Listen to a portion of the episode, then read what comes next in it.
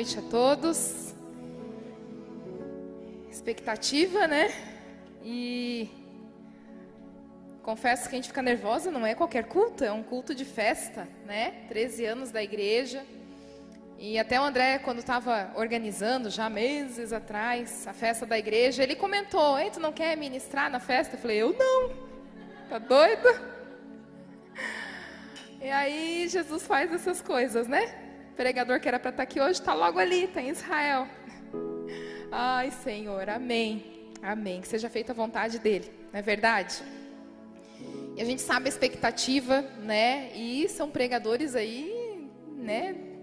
cada palavra desde quarta-feira, meu Deus, que a gente ficava acompanhando e tanta revelação, tanta coisa, e o rio de Deus. E aí a gente no meio para falar alguma coisa, Senhor. Mas glória a Deus, a obra dele é ele quem faz. Então a gente tem que estar só atento e deixar, né, ele fazer, como a gente tem falado nesses últimos dias. A minha oração é para que eu não atrapalhe aquilo que Deus está fazendo. Amém? E eu quero pedir para vocês abrirem ali é, em Isaías, capítulo 60. Para quem não sabe, é o versículo de onde foi tirado o nome da Igreja Nação Forte. Isaías 60, 22. E realmente a palavra hoje ela é muito específica tema de hoje é pelo que lutamos pelo o que lutamos. Isaías 60, 22 diz assim: Um pequenino tornar-se-á mil, e um pequeno uma forte nação ou uma nação forte. Eu, Senhor, irei apressar em fazer isto ao seu tempo. Amém? Para quem não conhecia, esse é o versículo de onde foi tirado o nome da igreja, Nação Forte. E como né, o nome diz, somos uma nação. Uma nação forte. Até tem aqui né, um slogan aqui atrás: somos uma nação forte. E quando fala-se de nação, não sei você, mas eu penso, falando em nação, eu penso em muitas lutas. Eu gosto, eu e o André gostamos muito de assistir filmes de reinados e guerras, é uma coisa que eu e ele temos em comum. E das poucas coisas, né, a gente é bem diferente. Mas glória a Deus, porque né, se complementa, as nossas diferenças complementam um ao outro. Mas isso a gente tem em comum, a gente gosta muito filmes de guerra, de reinos, porque ali a gente vê também muito mundo espiritual, como é que se move, aí pastor já né, leva para esse lado. E quando fala em nação, eu logo penso em lutas. E nós somos né, ali nesse versículo fala nação forte. E, gente, quem está na nação aí desde o início, tem uma, uma galerinha aí, né? Pastor Marcelo, Pastor Ivânia, Lu, Teno, Grazi, Anderson, a Ingrid, a Sandra, o pessoal de mais tempo, Teteu, Jéssica. Gente, posso esquecer de alguém, me perdoe, tá? Tô olhando bem por cima aqui. Mas tem uma galerinha aí que tá desde, né, lá do início, ou então tá há bastante tempo. Antes de André e eu chegarmos aqui. E esse pessoal sabe quanta luta passou essa igreja. Não é verdade? E quem não está há tanto tempo já deve ter ouvido falar da igreja, ou veio visitar algum dia, e sabe quantas lutas essa igreja aqui passou. Quantas lutas, quantas batalhas, mas também muitos sonhos, muitas promessas. E é assim. E falando um pouquinho de nação forte, não tem como a gente ministrar num aniversário sem falar da igreja, né? E falando de nação forte, né, de como a igreja começou, de tudo que passou, eu lembro de uma colocação do pastor Márcio Valadão que eu achei fantástica. Ele diz que igreja não abre, igreja nasce. Amém? E eu entendo dessa forma também. Uma igreja ela não abre, ela nasce. Ah, o Júnior está aqui também, é das antigas, né, Júnior? é, 8 para 9 anos também daqui. E igreja nasce. E a nação forte, eu tenho certeza que ela nasceu. Antes de tudo, no coração de Deus. E com um propósito muito lindo nessa terra. Glória a Deus para a gente poder fazer parte dessa história, seja lá desde o início, ou pegou no meio ou está entrando agora no barco. Mas você é bem-vindo. Amém? E a nação forte então nasceu. E passou por muitas coisas. A gente ouve o pessoal que está desde o início, né? E o amor que essas pessoas têm, lembrando dos encontros, de tudo que foi passado aqui na igreja, tantas vidas aceitando a Cristo, se rendendo ao Senhor, tantas famílias restauradas, quanta coisa, quanta história. Eu vejo que algumas vezes eles postam algumas fotos e eu fico olhando ali pensando, nossa, quanta história tem essa igreja. Muitas lágrimas, muito riso, muita coisa. Mas houve um tempo em que parecia que estava tudo acabado. Houve um tempo em que essa igreja ia fechar as portas. E essa semana nós tivemos o curso da Mulher Única e nós falamos um pouquinho sobre isso e eu, claro, né, Deus vai movendo tudo. E nós falamos um pouco sobre o fracasso. E aos olhos humanos, a igreja ia fechar e tinha chego no fracasso. Estava tudo acabado. E olhando assim, falando de nação, né, de batalhas, lutas, promessas, de fracasso, do dia difícil, eu lembro de Israel, o povo de Israel. Se a gente for ler a palavra, o povo de Israel nasceu como? Né? Tantas promessas, tantos sonhos, conquistas, batalhas, e de repente parecia que estava tudo acabado. O povo é levado exilado, vai para o cativeiro, tantas coisas vão acontecendo. Vamos abrir em Jó Jó, capítulo 14.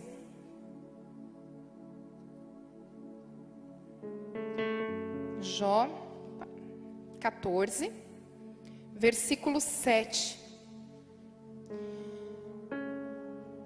Antes de nós lermos, assim como Israel, né, trazendo uma comparação com o povo de Israel que nós vemos na Bíblia, e a igreja nação forte eu entendo que alguns conhecem um pouco da história, né?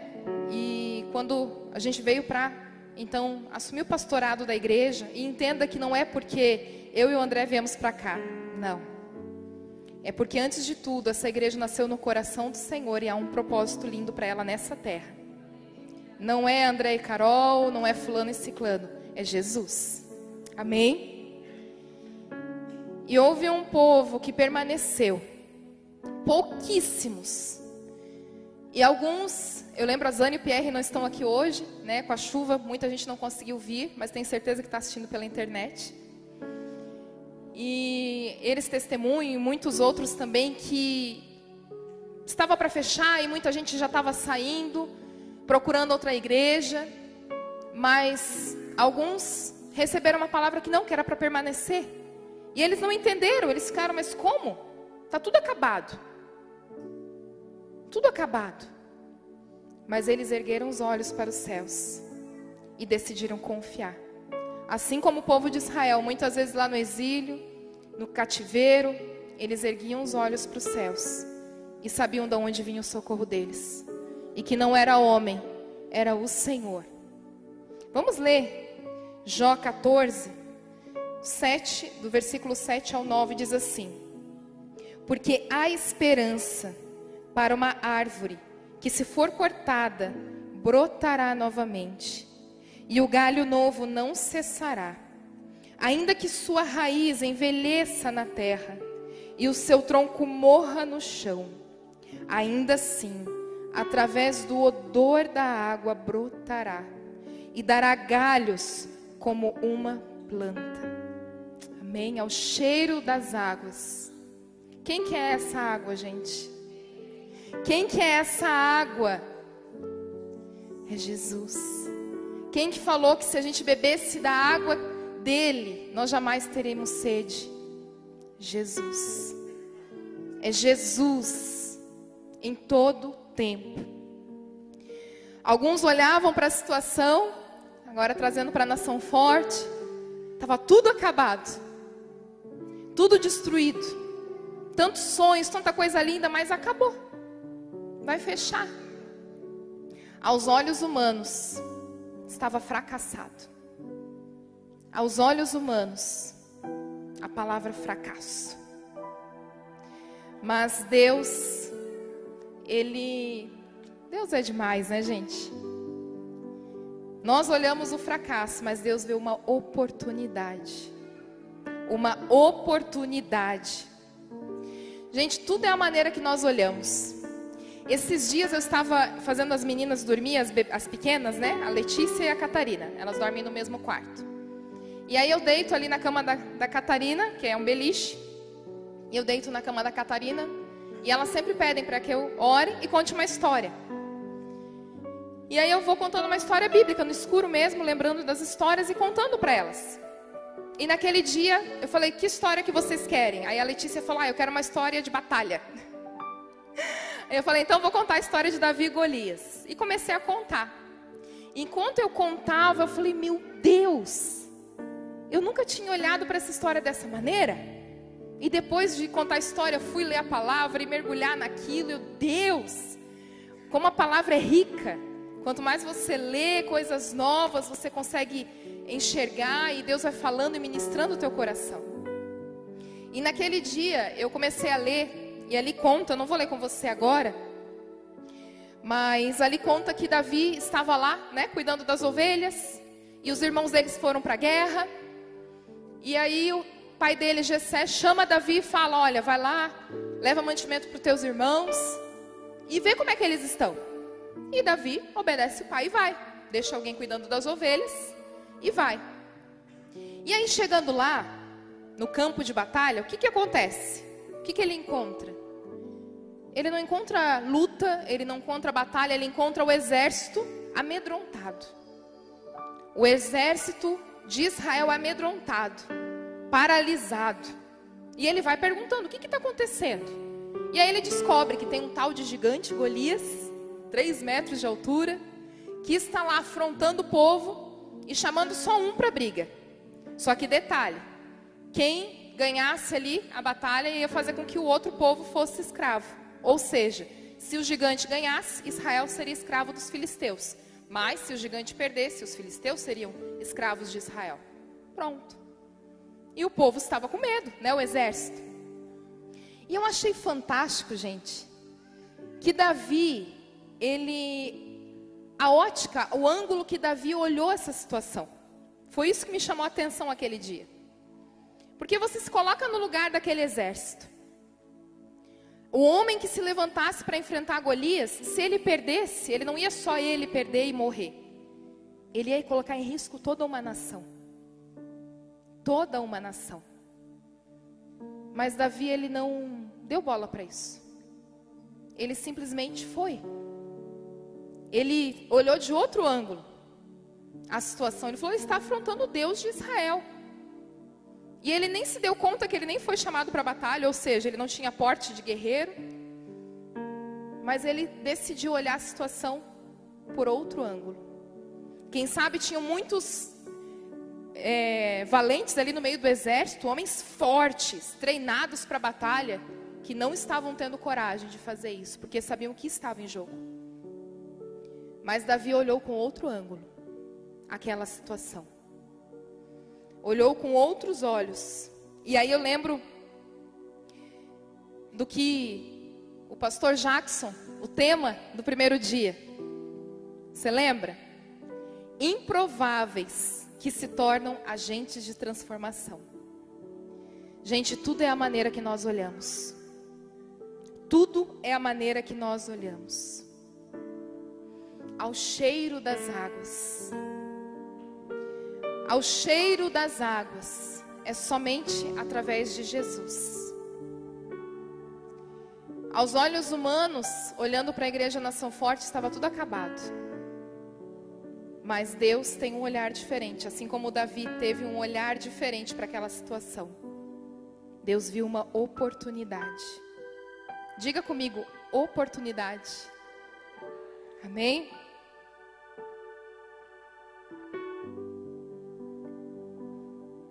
Aqueles que permaneceram não entenderam.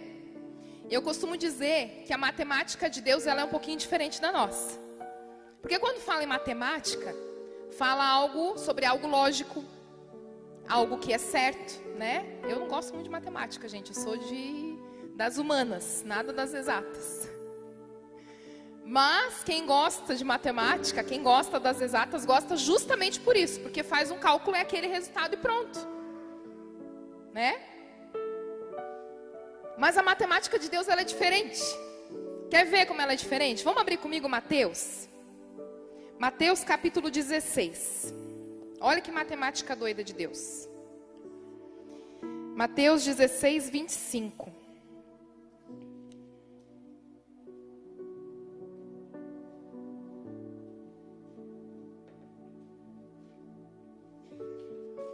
Mateus 16, 25 diz assim: Jesus falando. Porque aquele que quiser salvar a sua vida, perdê-la-á. E quem perder a sua vida por minha causa, achá-la-á. Você entende alguma coisa disso? Só quem está em Deus que vai entender. Porque quem não está vai falar, como é que é? Eu tenho que perder para achar? Não entendi. Como é que se perde para achar? É a matemática de Deus, é tudo diferente. É totalmente diferente. Gente, e pensando sobre fracasso, sobre tudo acabado, não se assuste com o que eu vou te dizer. Espera eu terminar de falar, por favor. Não vá aí me julgar. Mas sabe qual que é o maior fracasso? Um exemplo assim de maior fracasso que eu vou te trazer agora com os olhos humanos, tá? Com os olhos humanos. Um dos maiores fracassos da história, naquele momento, não agora, mas naquele momento que estava sendo vivido, era Jesus. Oh, pastora! Sim, se coloca no lugar lá, quando Jesus estava sendo crucificado. Ele que curava, que falava que era o filho de Deus, agora estava lá, ó, nu, no meio da rua, levando uma cruz, todo ensanguentado, estavam rindo dele e tendo a morte mais vergonhosa, que era a morte de cruz. Aos olhos das pessoas, fracasso. Olha só. Tudo que esse homem falou, tudo que ele. E um exemplo claro disso, lembra aquela quando ele está lá na cruz? O que, que lá embaixo estão falando para ele? Ei, não é tu que fala que em três dias você vai construir o templo? Então, ó, sal, te salva agora, desce da cruz.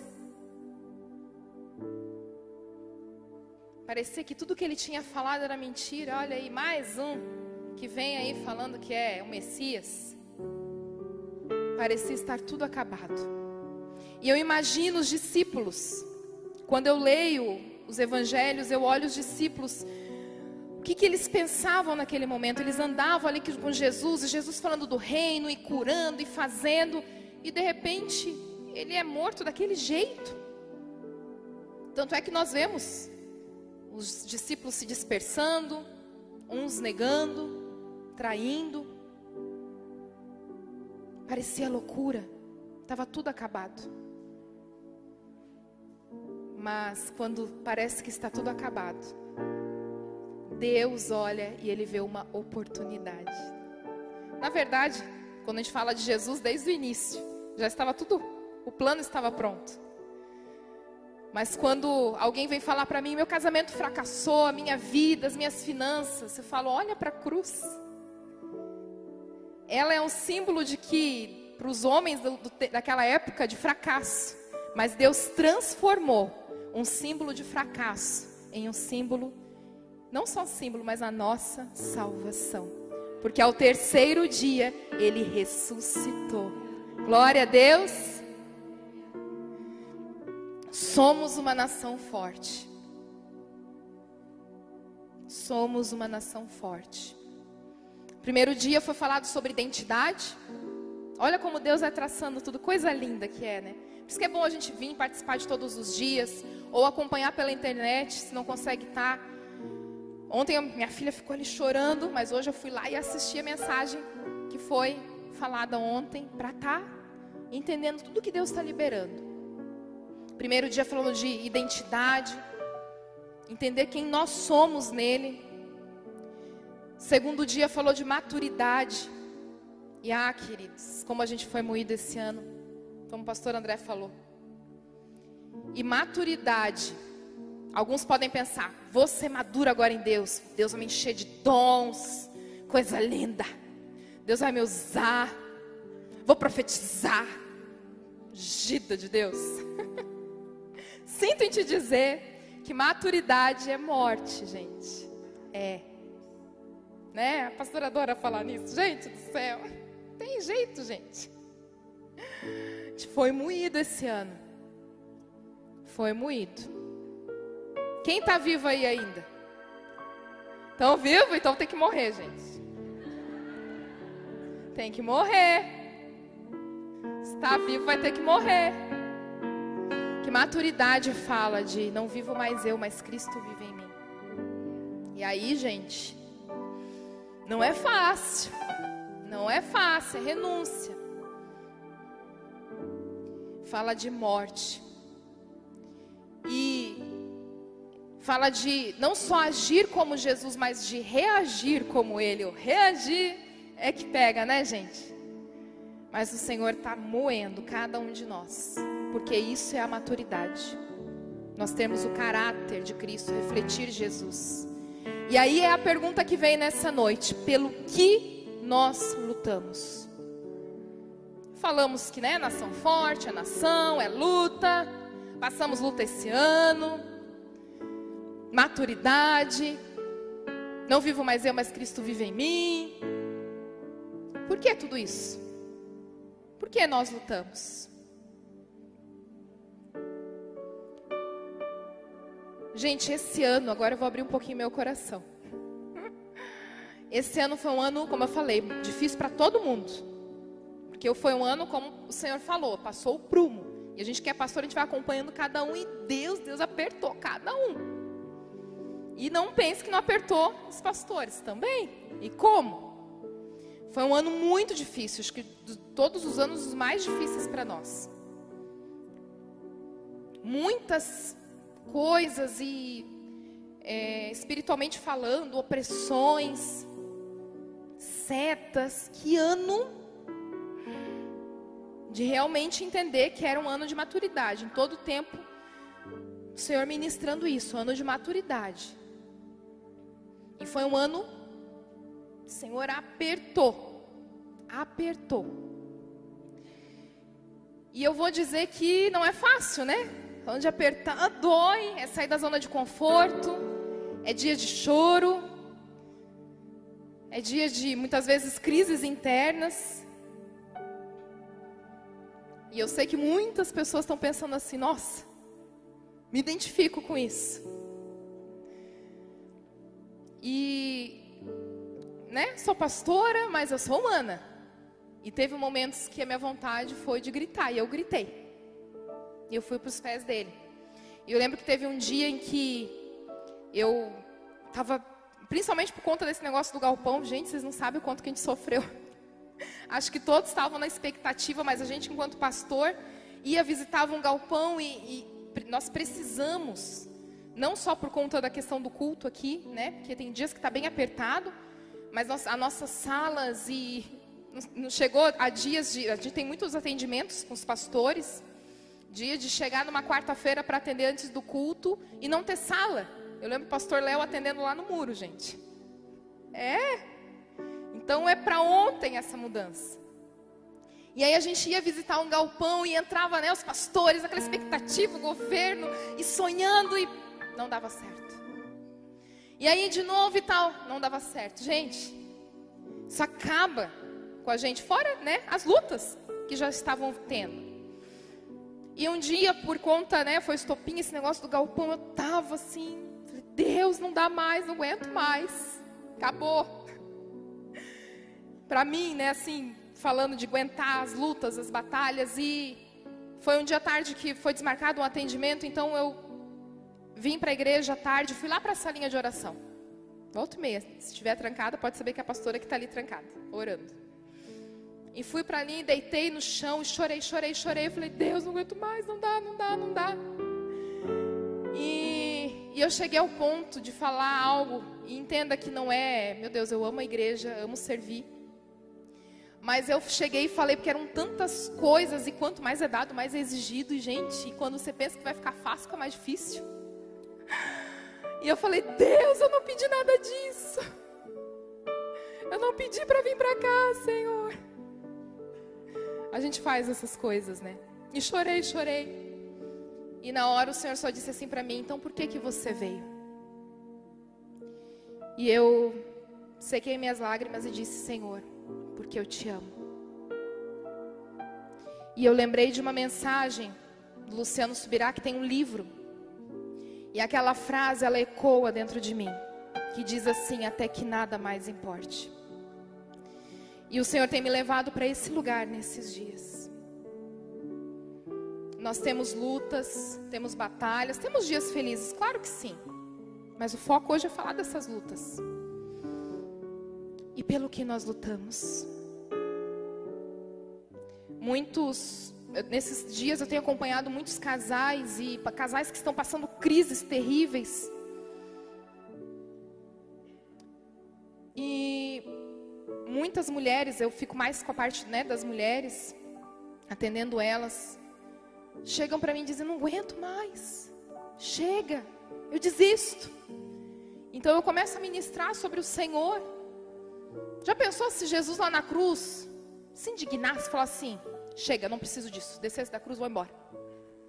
Já pensou? Pelo que você tem lutado. Quero te dizer que se você está lutando por causa do seu marido, por causa da sua esposa, por causa do seu filho, por causa da sua casa, você vai ficar frustrado. Você vai se frustrar. Nós precisamos entender que nós lutamos é por Ele. É por Ele. Gente, eu amo a igreja, eu amo servir, o Senhor sabe. Eu me converti com 14 anos. E muito louca, eu pedi para ser pastora, já com 14 anos. Eu não sabia o que eu estava pedindo, não, sabia, que eu amo. Mas, gente, se eu for servir, se eu for fazer, pelas pessoas, eu vou me frustrar. Eu preciso fazer por Ele. Por Ele. E nesses dias difíceis, tem ecoado dentro de mim, até que nada mais importe. É por Ele. Até que nada mais importe. O que vão falar, o que vão fazer, para onde vão, é por Ele. É por Ele. Não tem como um amor que Ele dispensa todo dia sobre nós. E eu quero fazer pelo outro. A gente tem que amar o próximo, sim, mas é por Ele. Até que nada mais importe. Nós temos que entender. Nesses dias, o Senhor tem falado sobre identidade, sobre maturidade. E nós, como igreja, nesse novo tempo que nós estamos entrando, nós precisamos entender que é tudo por Ele. Vamos se colocar de pé? É tudo por Ele.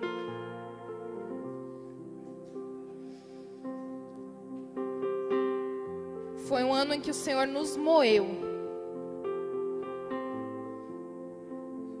Só Deus sabe o que cada um passou. Só Deus sabe o que eu passei. Cada um passou. Mas foi necessário para que a gente pudesse entrar nesse tempo. Mas não tem como nós entrarmos nesse novo tempo sem entendermos isso. Que nada mais importa do que o nome dele ser exaltado.